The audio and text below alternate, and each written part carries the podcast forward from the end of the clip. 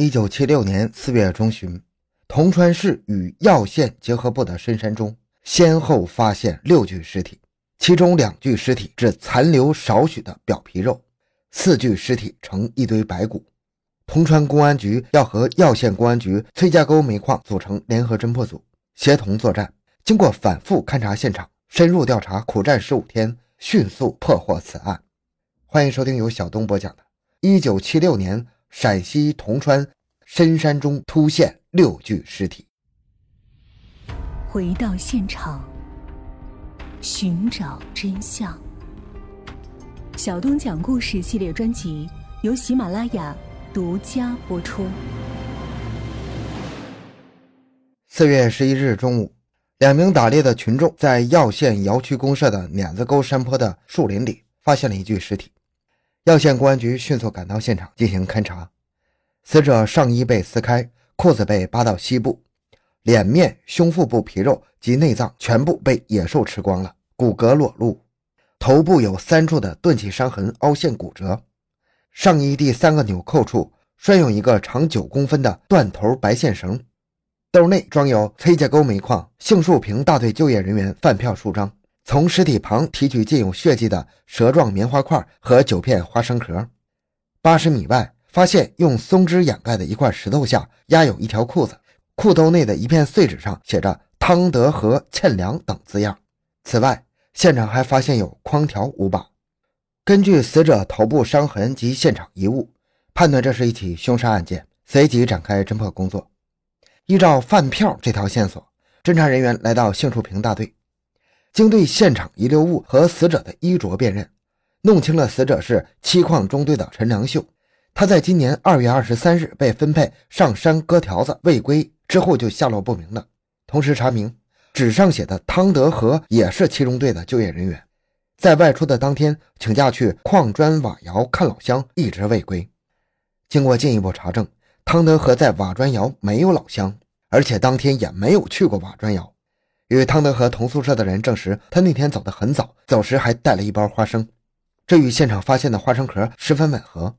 据此判断，是他杀害陈良秀的可能性非常大。为此，专案组决定大规模搜山。四月十六日，民兵在搜山的时候，距念子沟三华里的铜川耀县交界的地方，老虎沟上有一群乌鸦盘旋，这引起了他们的注意。民兵们穿过树林，爬上断石。在一条山溪旁的几块巨石间，发现仰卧着一具尸体，现场依然非常惨烈。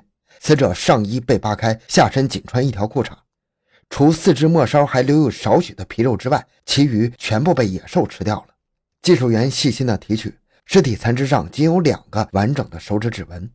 警方发现，在尸体头部三点五米处的一块大石下面有一个洞穴，洞口用石头堵塞了，内有棉衣、绒衣、绒裤各四条。棉衣兜里面装着二十七片花生壳和半块花生仁更加令警方吃惊的是，提取衣物时又发现下面掩盖着两具尸体，还有一些霉烂的衣物。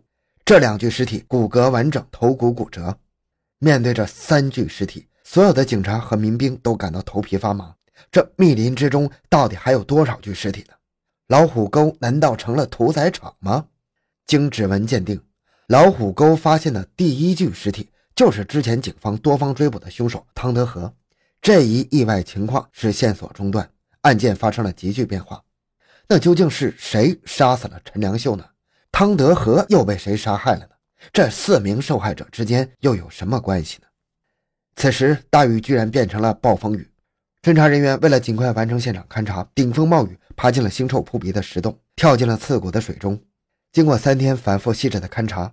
在距尸体十二米的岩石缝里面找到了一个矿车销子，在洞内和附近的河堤上，民警用手刨开潮湿的泥沙，挖出许多纹理也分不清的衣服碎片，还有一条皮带、一只皮鞋、一只男网球鞋，而连带着又挖出了两个残缺不全的人头和一些零星的碎骨。这样一来，死者人数增长到六个人了。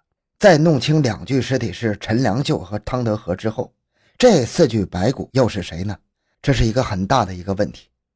为了查明四具白骨，准确分析案情，办案人员翻山越岭，走访附近四五十里的自然村和独庄户。与此同时，在崔矿做了全面部署，发动连队管教干部翻阅历年来外逃及请假离开后迟迟未归的就业人员名册，查询了1972年以来全矿未归的就业人员35人，其中四个人的家属经常来信查询。于是，警方以这四个人为重点，发动在中队就业的人员回忆外出时间、衣着以及携带物件，并把现场收集的417块残衣碎片一片一片的细心冲掉泥沙，按照色泽、样式、特征，经过两昼夜的反复比对，恢复成三十六件比较完整的衣物轮廓组织。经相关人员的仔细辨认，终于弄清了四具白骨的死者。一个是七中队就业人员尚玉林，七三年十月二十八日请假去焦平小街未归，走时带了现金近百元；一个是七中队的史全德。七四年四月六日请假去焦平小街银行存款未归，一个是井口工具房的耿英菊。七四年十二月十八日请假探亲未归，走时带英格纳手表一只。还有一个是十四中队的涂景信，七五年六月二十八日请假外出买木料未归，走时带着一块罗马表及部分现金。查明了死者身份后，联合侦破组及时在树屏大队召开了案情分析会。对两个现场六具尸体以及获取的大量物证进行反复研究，对全案做了如下分析：第一，从两个现场的六具尸体的头骨破损、作案手段一样，而且其中的五具尸体在同一个地点，两个现场又有花生皮互相联系，判断是可以并案侦查，凶手人数是一到两个人。第二，现场位于深山密林，极为偏僻，行人罕至，分析凶手与死者的关系密切。诱骗外出谋财害命可能性很大。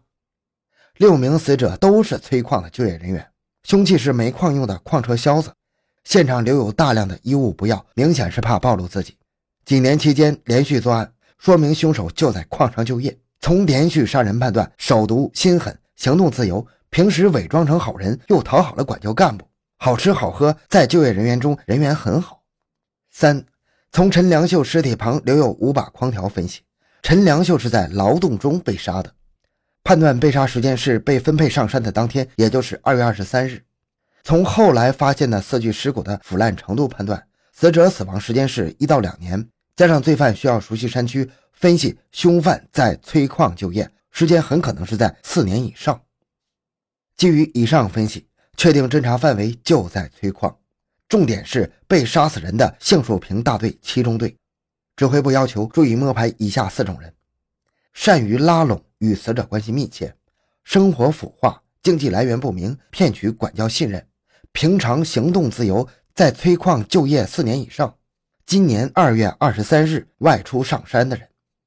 在检举揭发过程中，侦破组对收到的六百五十三份检举揭发材料逐一分类，去粗存精，去伪存真，由此及彼，由表及里，认真分析。清理出重要线索二十七条，发现七中队的高公民嫌疑重大。他之所以嫌疑重大，有以下原因：一、有作案条件。高公民，男，四十六岁，富农出身。一九五三年十二月，因为贩毒罪被判刑。劳改中因为逃跑和流氓罪，先后四次加刑，合计刑期十五年。从服刑的第七年起，他被调到催矿就业。由于自己身强力壮，平时又积极伪装，担任组长。节假日外出自由，经常上山挖药，熟悉山区环境。而今年二月二十三日发案时间去向不明。更重要的是，他与死者关系密切。七中队四分队救援人员一致反映，高公明与死者尚玉林、史全德、耿英菊和汤德和关系密切。有人证明，尚玉林外出前一天晚上与高公明喝酒到深夜。还有人证明，史全德临走的时候，高公明在外面焦急的连鞋也来不及系结实。同时，他的钱财来源不明。他每个月收入是四十多块，但经济表现宽裕。有人反映，高公民经常给家里寄钱，一寄就是一百多。还有好几个人反映，高公民有四块手表，其中死者耿英菊的英纳格手表已经被卖出去了。侦破组根据这一线索顺藤摸瓜，经过线索追查，追回了这块倒卖的手表。这些直接证据十分重要。专案组决定正面接触高公民。此时。在强大的政治攻势面前，高公民感到罪行已经败露了。他还企图伪装起来，继续顽抗，把抢到的汤德和的手表用纸包起来，想找机会扔掉。但是由于控制管理严格，他没找到这个机会。当专案组成员找到谈话的时候，手表还握在手里。被发现后当场缴获。在铁证面前，高公明终于低下了头，供认了杀人过程。一九七三年十月到七五年六月，高公民以帮尚玉林、史全德、涂景信、耿英菊找对象、买木材、取药材为名，先后将其诱到老虎沟的石堆旁杀死，扒下衣服，抢走现金、手表和钥匙等物。他每一次作案就将凶器藏在石头缝中，以方便下次作案。二月二十三日。高公民以给汤德和找对象为名，把他骗到老虎沟石堆旁，以解手为借口，趁机取出凶器，趁着汤德和不防备，把他击昏了，拖到巨石中间打死，抢走了罗马表一块和一兜花生。在逃离现场途中，高公民在碾子沟遇到了陈良秀上山割条子，他唯恐罪行被人发现，决定继续杀人灭口。他找到机会，把陈良秀的镰刀骗过来，将陈良秀打昏。并在陈良秀的棉衣上撕下一块棉布，塞到了陈良秀的口中，又掐住脖子把他杀死。两个人在搏斗中，高公民抢的汤能和的那个花生洒在了地上，他还没来得及捡起来，就仓皇逃跑了。根据高公民的口供，办案人员翻山越岭查获罪证，把所有的证据全都找到了，最终给高公民定了罪。好，这个案子就讲到这里。小东的个人微信号六五七六二六六，感谢您的收听，咱们下期再见。